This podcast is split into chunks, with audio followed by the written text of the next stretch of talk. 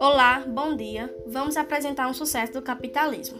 O nosso grupo é formado por eu, Ana Beatriz Dantas, Denilson Rodrigues e Heloísa Slime. Decidimos falar um pouco sobre a empresa Clabin. O grupo Clabin é a maior produtora e exportadora de papéis do Brasil.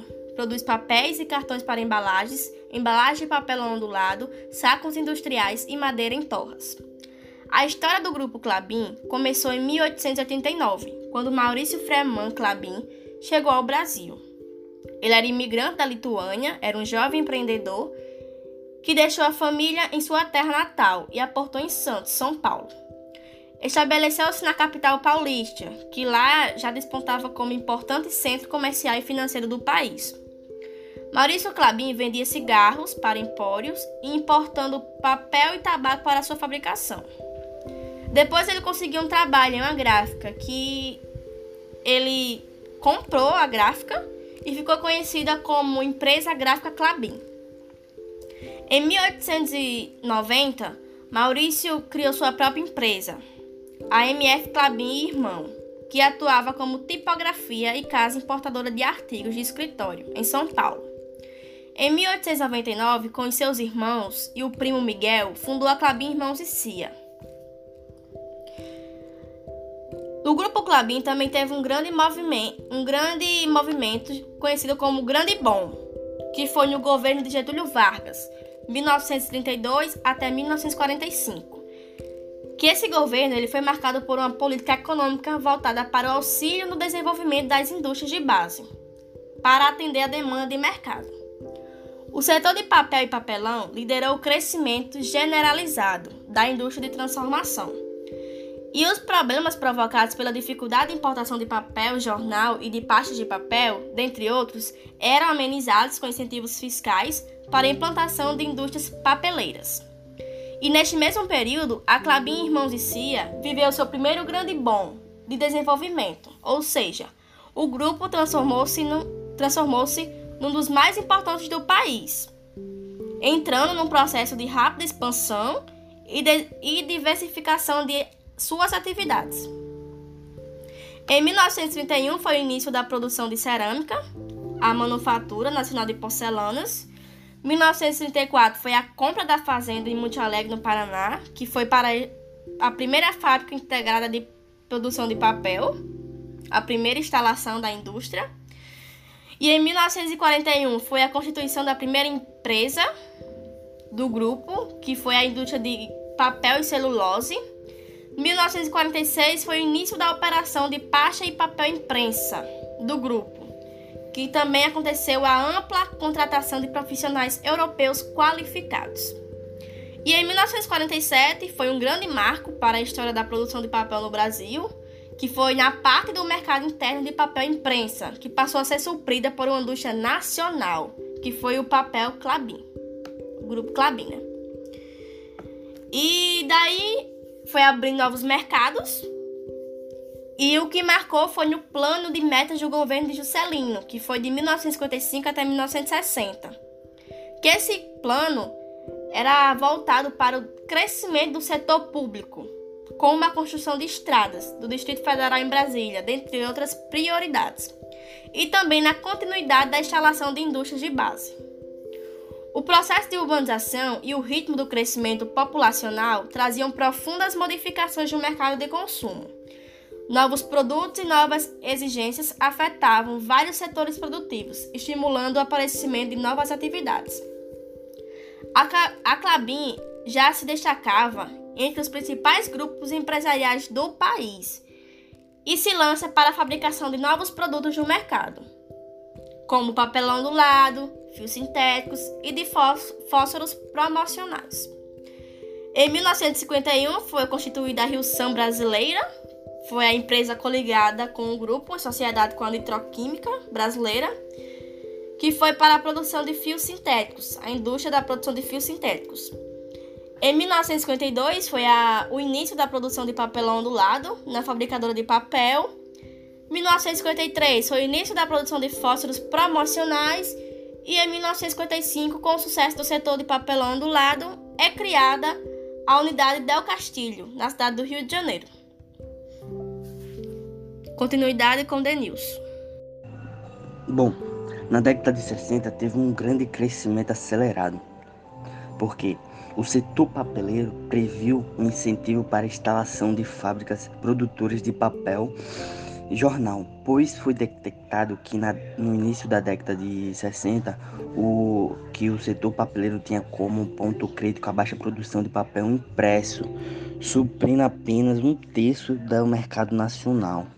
Dentro deste contexto político e incentivo, a Cablin concentrou seus investimentos no aprimoramento dos setores chaves de produção através da implantação de novas modernas fábricas, centralizando suas atividades no setor de papel e papelão do lado e cerâmica. Então, um, teve um crescimento porque ela investiu no, no setor de papel na década de 60 que estava em, de baixa, produção, baixa produção. Então, a Cabin abriu novas empresas, unidades que na época consideradas uma das maiores da América Latina, inaugurou novas máquinas, tipo a máquina de papel número 6 e a máquina de papel número 7.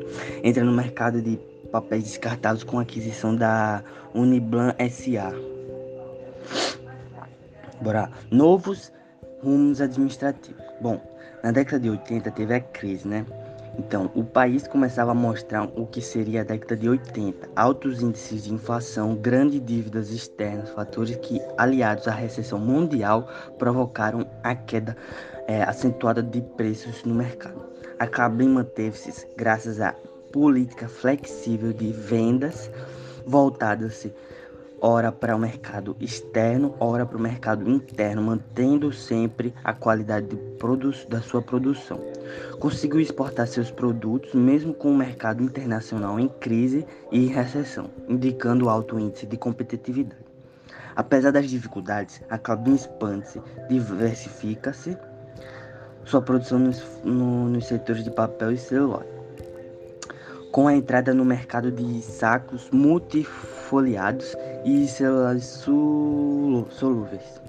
Então, mesmo na crise, a Cablin abriu, teve aquisição de novas empresas, criando novos projetos, tipo o início do programa de fitoterapia de cablim, produtos florestais não madeireiros e também na década de, de 80 a cablim se retira do ramo da cerâmica.